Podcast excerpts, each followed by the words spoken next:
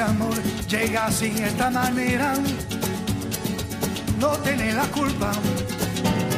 Caballo le dan sabana, porque muy despreciado, por eso no te perdono llorar. Ese amor llega así, esta manera, no tiene la culpa. Y venta, amor del el pasado. Ven, ven, ven, ven, ven, ven, ven, ven, ven,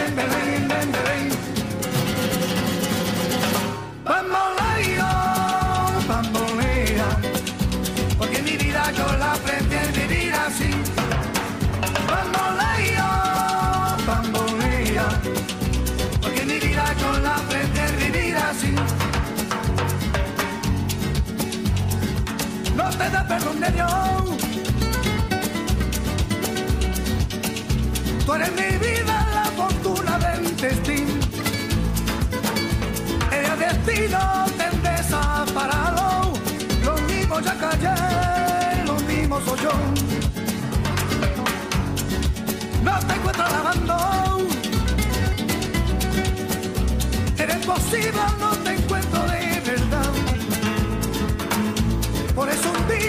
no cuento así de nada. Lo mismo ya callé, lo pienso en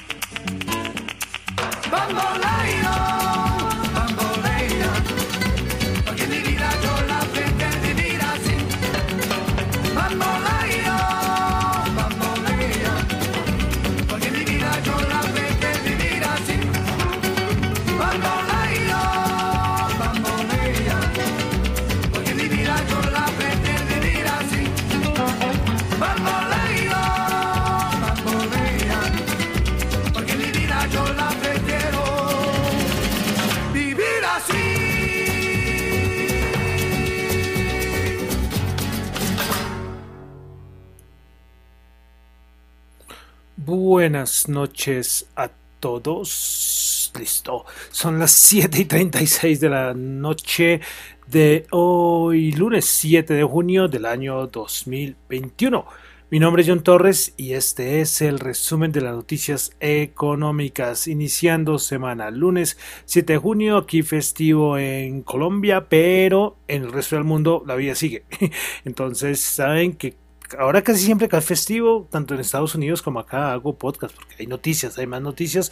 Y saben que no me gusta que se acumulen. Esa es la, la principal razón. O si no, imagínense, mañana sería como una hora, me imagino, entre lo que pasa en todo un fin de semana y lo que pasa mañana. Entonces, por eso, desde la semana pasada les dije que iba a ver el programa. Entonces, quiero saludar a los que me están escuchando en vivo en Radio Dato Economía, los que están escuchando el podcast en Spotify, en los están escuchando el podcast en Spotify, en YouTube, en Google Podcast, en Apple Podcast, y se me olvidó cuál más, cuál otra plataforma más por ahí pueden escuchar. Bueno, comenzamos escuchando la canción Bamboleo de la agrupación Gypsy Kings. Esta canción ya es del año 1988, la agrupación española de la rumba catalana. Hay una mezcla de muchas regiones de España allí en, en los Gypsy Kings. Bueno, entonces vamos a comenzar con el resumen de las noticias económicas del día. Eh, comienzo con eh, recuerdan que la semana pasada, si no estoy mal, fue que comenté que ahora hay muchos medios sacando, eh, buscando eh, de dónde surgió el COVID-19. Pues el Wall Street Journal sacó hoy un nuevo reportaje o un nuevo artículo, un nuevo informe que concluye que el COVID-19 pudo haber salido de un laboratorio de Wuhan. No alcancé a leer el, informe, de verdad que no lo alcancé a leer porque esta noticia salió hace nada, una hora por ahí y eso. Entonces es una noticia interesante, tocará leer el, el, lo que propone o lo que dice el Wall Street Journal. Bueno, pasamos a Asia. Eh, como siempre, datico macro en Asia. Tuvimos la, la balanza comercial de China para el mes de mayo, 45,53 millones billones de dólares, cuando se esperaba 50,75 exportaciones, 20, aumentaron 27,9%, esperaba el 32,1 y las importaciones 51.1, eh, se esperaba 53.5. Bueno, una cosita importante y es que el fin de semana, desde la semana pasada, se está hablando de la reunión del G7. Eh, de, quise meter esto de una vez porque esto implica Europa y, Norteamérica y Asia. Bueno, voy a resaltar una cosita del G7. Bueno, pues eh, de las conclusiones que se surgió de la reunión del G7, eh, el principal fue el acuerdo fiscal, pues el pacto, surgió un pacto suscrito por Estados Unidos, Reino Unido, Canadá, Japón, Alemania, Francia e Italia, eh, que suponen y que llevan a un nuevo cambio, muchos lo, lo, ven así como un nuevo paradigma, lo, dicen otros, sobre las relaciones fiscales de los, de estos países que no son las grandes potencias. Pues bueno, los ministros de Economía y Finanzas del G7 llegaron a un acuerdo histórico el fin de semana estableciendo una tasa global a multinacionales de al menos el 15%. También se pactó coordinar un mecanismo para que las empresas con un margen de beneficios del 10% o más tributen sobre al menos un 20% de estos a repartir entre los países donde, donde estas empresas vendan. Pues bueno, eh, estas dos líneas, estas dos, tanto de la lo de la, de la tasa global a multinacionales del 15%, como, las, como la del 20% a las empresas que, que tengan beneficios del 10%, eh, lo muestran como, como el primer acuerdo que, o sea, estos dos puntos con estas características es algo que no ocurría como desde los años 20 más o menos, es decir, hace más de, hace más de 100 años. Muchos analistas lo, lo miran así, estos acuerdos que acaban de, de estos acuerdos que acaban de surgir en la reunión de fin de semana del G7. Entonces, eh, algo que parecía interesante, ya sabíamos escuchado a Janet Yellen eh, hablando, Janet Yellen hablando sobre la toda esa tasa mínima eh, global a las multinacionales y bueno, todos estuvieron de acuerdo. Todos estos países eh, colocan las reglas. Ahí se puede decir todo. Bueno, quería entonces nombrar esto del G7. Eh, bueno, cositas de Europa. Tuvimos producción española en España para el mes de abril, 50.3. El anterior había sido 15.4, un aumento muy importante. Tuvimos también órdenes de fábrica alemanas, el dato mensual del mes de abril, bajó menos 0,02%, se esperaba un aumento del 0,5%. Eh, y los pedidos de fábrica entonces quedan a nivel interanual del 78.9%. Bueno, dejamos Europa. Vamos a pasar a Norteamérica. Eh, precisamente Yellen, que habló mucho el fin de semana, muchísimo, dio unas declaraciones el día de hoy no sé si fue ayer o el, día de hoy, como digo, pues por todo lo del G7 fue todo el fin de semana, donde se dice que Janet Yellen, el Tesoro de Estados Unidos, dice que unas tasas de interés más altas serían un plus para Estados Unidos y la Reserva Federal. Y ella misma dice que la política monetaria de Estados Unidos se puede la política monetaria de Estados Unidos puede manejar sin problemas, sin ningún riesgo, la inflación. Bueno, eh, primero que todo, esa afirmación de que unas tasas de interés más altas serían un plus para Estados Unidos y la Fed. Pues bueno, interesante ese punto. De verdad que eh, me deja un poco pensativo eh, porque, bueno, más altas yo creo que sí van a tener que, aumentar las tasas en, un momento, eso es lógico, pero hasta qué nivel, y aquí donde aparece lo de la, la inflación, que se ha hablado mucho, mucho, por todos lados se habla de lo de la inflación. Entonces, por eso es que ella dice que la Reserva Federal puede manejar sin problema la inflación, pero la inflación hasta cierto punto, me imagino, una, porque porque claro, eh, la misma Jared Yellen dice que es que no se ha tenido inflación y muchos dicen eso, que no se ha tenido inflaciones altas durante muchos años y que bueno, una inflación poco elevada puede ser puede ser bueno. El problema es que no se escape. Yo alguna vez he dicho eso, que el problema es que no se salga de las manos eh, la inflación, para que después manejar la inflación puede ser incontrolable. Por eso es que Jerome Powell se refiere mucho a los años 70, porque allá se le salió de las manos la, inflación. Pero bueno, eh, otra cosa interesante es que, no sé, estas declaraciones, pues, no sé, esto eh, a veces creo que ella cree, perdón, ella creo que piensa que todavía está a cargo de la Reserva Federal, no sé, por ese tipo de declaraciones. Bueno, eh, otra cosita de Estados Unidos, bueno, lo del plan de infraestructura, la que se van a reunir, van a reunir otra vez republicanos, eh, esta semana se van a reunir de nuevo. Y, ah, bueno, y también de la Reserva Federal, pues el día 24 de junio se van a mostrar los resultados de la prueba de estrés bancario. Recuerden que esto lo había nombrado, esas pruebas que les hacen al sector bancario, no solo en Estados Unidos, sino en muchas partes del mundo, y no solamente el sector bancario, sino de otros sectores. Entonces el 24 de junio. Bueno, pasamos a Colombia, y es que el fin de semana tuvimos un dato muy, muy importante, y fue el dato de inflación. Bueno, variación mensual del 1%. Eh, del, bueno, del, del, mes de mayo y si lo comparamos con el mes de mayo del 2020 que fue el menos 0,32. Variación año corrido 3,18 y variación anual del 3,3%. Eh, vamos a mirar por dominios geográficos donde más inflación hubo fue en Popayán 4,5%, Florencia 4%, Cali 2,77%. Donde menos inflación hubo fue en Cincelejo 0,6%, Medellín 0,58% y Tunja 0,44%. Eh, si miramos Bogotá, se ubicó en el 0,62%. Bueno, por sectores, alimentos, bebidas no alcohólicas 5,37, restaurante y hoteles 0,86, transporte 0,33. Las de menor cambio fue prendas y vestir y calzado 0,08, educación 0,06 e información y comunicación menos 3,1%. Eh, bueno, ¿qué se puede decir de esta inflación? Ya totalmente de acuerdo, la situación del país de, por los bloqueos eso sí, ahí está. No hay nada más eh, que agregar, no hay que ser ningún experto economista eh, sí, para, para, ver que esto afectó la inflación. Eh, yo hice algún comentario por ahí que dije que, bueno, la idea es que todos los bloqueos y muchos argumentos que dan es porque vamos por los más pobres, por ellos estamos luchando, pero salió también el dato de la variación mensual de los índices del precio consumidor según los niveles de ingreso. Y la variación mensual eh, donde mayor eh, efecto tuvo fue en la parte de la población más vulnerable.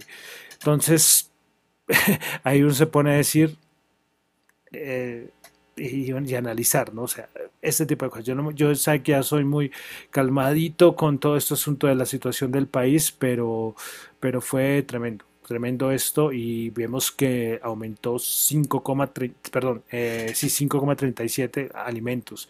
Si lo miramos por las regiones más afectadas, por ejemplo, en Popayán, que fue el donde se tuvo el mayor inflación mensual, que fue el 4,5%, por ejemplo, vemos que eh, la variación en carne de aves fue de 36%, de carne de res y derivado del 20,4%, una, una locura, una locura en Florencia, también se acuerdan que yo les había comentado que eh, tenemos un conocido que nos comentaba que en Florencia nada, no, no, llegaba nada, pues imagínense, las papas eh, subieron 128,7%, los huevos subieron 45,2%, cebolla 78,1% y Cali, que es de las ciudades más afectadas también, las papas subieron 16, 116,4%, frutas frescas 28,7%, carne de res y derivados 16,3%, o sea, eh, lo dice todo, ¿no? O sea, el problema de, los bloqueos eh, afectó muchísimo, muchísimo, muchísimo.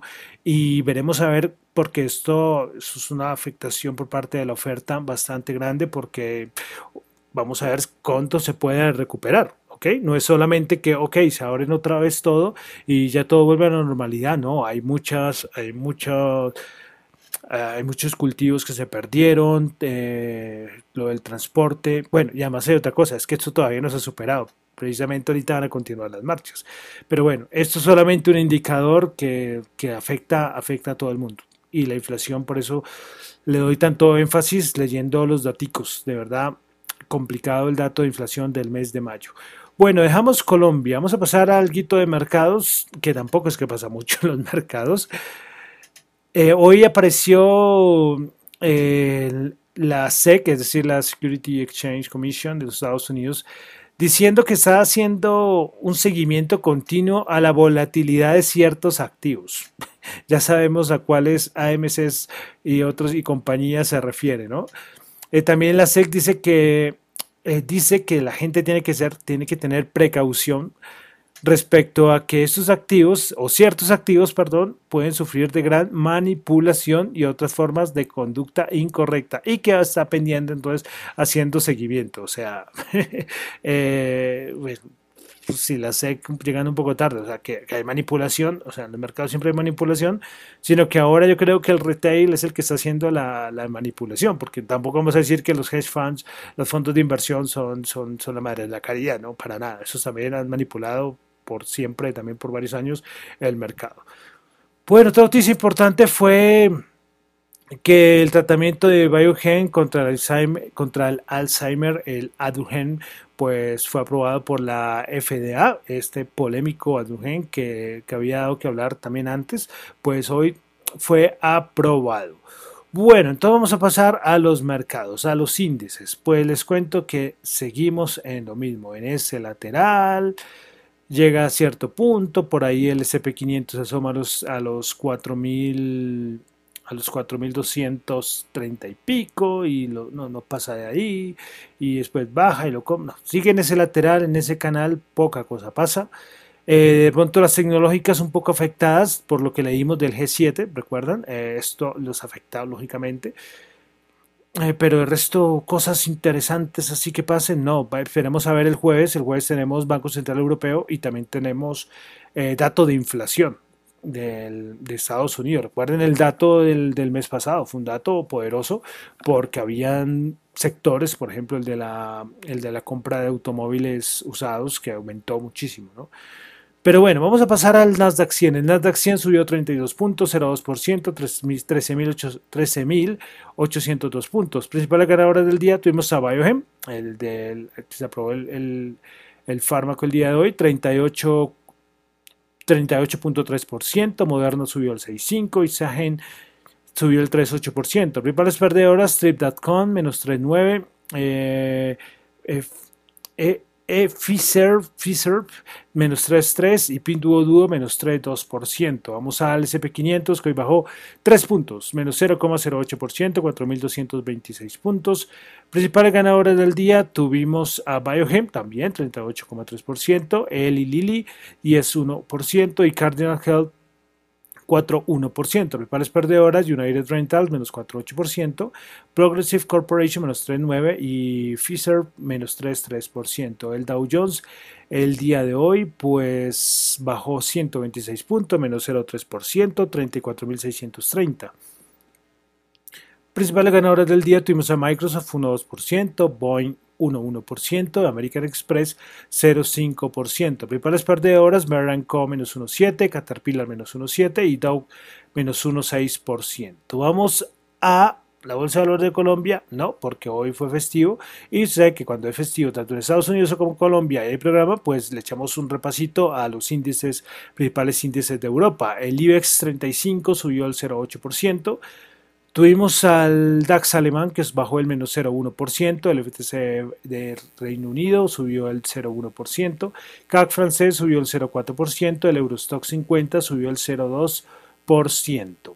Vamos entonces ahora al, al petróleo, WTI 69.1 bajó 0,3, Brent 71.4 bajó 0,2, el oro 1901 subió 7, volviendo a recuperar los los 1900. Bitcoin 33.981 bajó 1.801. Vamos a revisar en cuánto está en este momento. Y en este momento está en 33.579.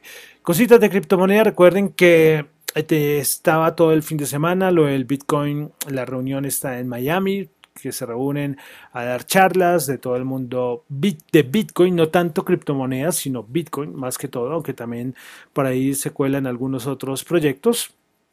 Y pues la noticia que se habla mucho fue las declaraciones del, presidente Nayib Bukele de, El Salvador, diciendo que eh, abro comillas, Bitcoin es ahora moneda de curso legal en El Salvador y esto aumentará los puestos de trabajo en el país. Y bueno, es un video como de unos dos minutos donde él, donde él informa que entonces la idea es que Bitcoin sea moneda legal, de, moneda de curso legal en El Salvador. Eso fue noticia en todo lado porque sería el primer país eh, que podría tener el Bitcoin eh, como curso legal, pero lógicamente ya tendrá que pasar y, ser aprobado por, por escalar a nivel, a nivel de Congreso y bueno, como, como sucede en muchos países. Eh, miraremos a ver qué, pues, eh, a ver, El Salvador, por ejemplo, gran parte de su Producto Interno Bruto es de remesas, entonces uno lo puede ver por ahí, pero vamos a ver cómo sería la relación comercial, ¿me entienden? A ver Estados Unidos qué diría respecto a esta decisión si llega a ocurrir de El Salvador. O sea, hay más cositas ahí, hay cositas interesantes.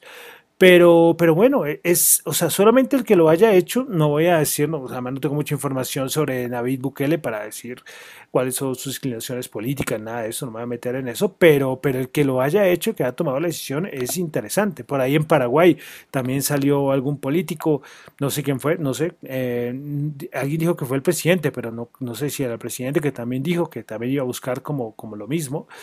Pero, pero miraremos, sería interesante que se implementara para ver cómo sería esto, un Bitcoin ya como una moneda legal en un país, ¿no? Sería ver cómo sería el comportamiento y además los sus socios comerciales, cómo, cómo se haría ahí, cómo se haría ahí. Eh, entonces, de verdad, interesante, interesante esto. Eh, al precio no le afecta absolutamente nada. Eh, el, o el que hace trading o el inversionista, ellos les gustan más las noticias de corto plazo, es decir, que salga Elon Musk a decir que no acepta Bitcoin como parte de pago de Tesla, una cosa así, pero algo así, que es un proyecto de que un país tenga su moneda legal, de pronto si hubiera sido un país más grande, como no sé, China o un país europeo importante, pues podría afectar más, pero claro, El Es un país pequeño. Eh, y bueno, y genera, genera duda, genera muchos interrogantes, eh, la volatilidad del Bitcoin, bueno, muchas cosas, pero estaremos haciéndole seguimiento a ver qué pasa con El Salvador y el Bitcoin. Bueno, eh, otras cositas de criptomonedas y es que hoy recuerdan que el, hackeo a, a Line, el, este, ay, a ver que la tengo por acá que fue, eso fue cuando, mm, esto fue hace como unas que dos semanas más o menos, ya no, ya no me, ya no me acuerdo de verdad. Sí, lo, de, lo del hackeo a Colonial Line, esto de verdad que no, no me acuerdo cuándo fue, pero bueno, pues hoy apareció que se recuperaron el, como 60 de los 70 bitcoins que fueron pagados como recompensa. Y yo lo coloqué en mi Twitter es que eh, eh, o sea, señores hackers, si van a, se van a hackear, no pidan recompensa en criptomonedas. De verdad que es que esto se puede rastrear. Esto es, esto es pseudo anónimo. Hay gente en el FBI muy buena, muy buena, muy buena. Recuerden que, en la, que todo esto queda registrado en la blockchain. Dependiendo de la blockchain de la criptomoneda, en este caso en la blockchain de Bitcoin. Y recuerden que la blockchain es como un libro contable abierto al público. Entonces cualquier persona puede puede consultarlo. ¿Qué necesita? El número de dirección de, la persona que envía y de la persona que recibe. Eh, o sea, por eso digo que es pseudonónimo porque ahí no aparece Pepito Pérez tal, tal, tal. No, ahí aparece la dirección. Entonces, si le pagaron el rescate, lo enviaron a una dirección, pues claro, a la dirección que recibió se le hace el seguimiento y listo. y, después, ah, cuando tengan que, si quieren pasarlo a dólares o yo no sé, otras formas, el, FBI ya tiene un equipo muy bueno trabajando ahí, entonces no se les escapa. ¿Ok? Entonces, eh, por eso es que yo dije, estoy pidiendo rescate ahí. Y ahorita recuerdan que hubo otro. Eh, y si no sé si les pagaron también en criptomonedas, va a ser igual. En unos días el FBI va a recuperar.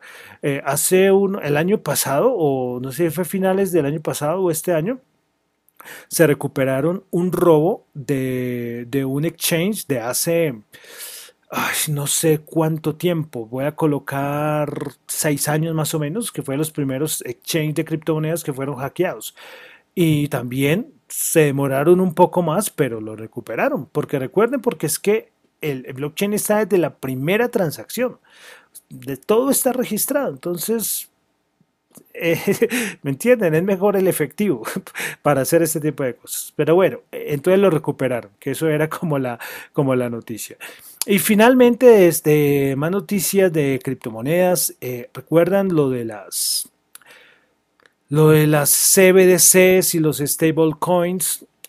Pues en la reunión del G7 que hablamos al principio, eh, pues los ministros de finanzas dijeron que ningún proyecto global de stablecoin debe empezar a operar hasta que haya respetado adecuadamente los requisitos legales de los reguladores y la supervisión pertinente a través de un diseño adecuado y cumpliendo las normas aplicables.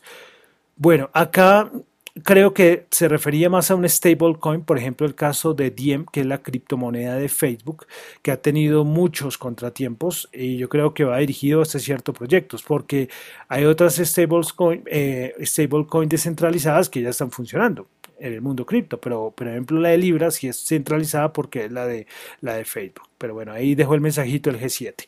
Bueno, entonces ya terminamos. El dólar sí quietico el día de hoy porque recuerden que hoy fue festivo, entonces seguí en 3.609 la tasa representativa.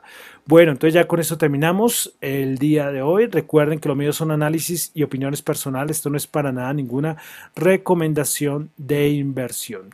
Mi nombre es John Torre. Me encuentran en Twitter en la cuenta arroba John Chu y en la cuenta arroba Datoeconomía. Muchísimas gracias.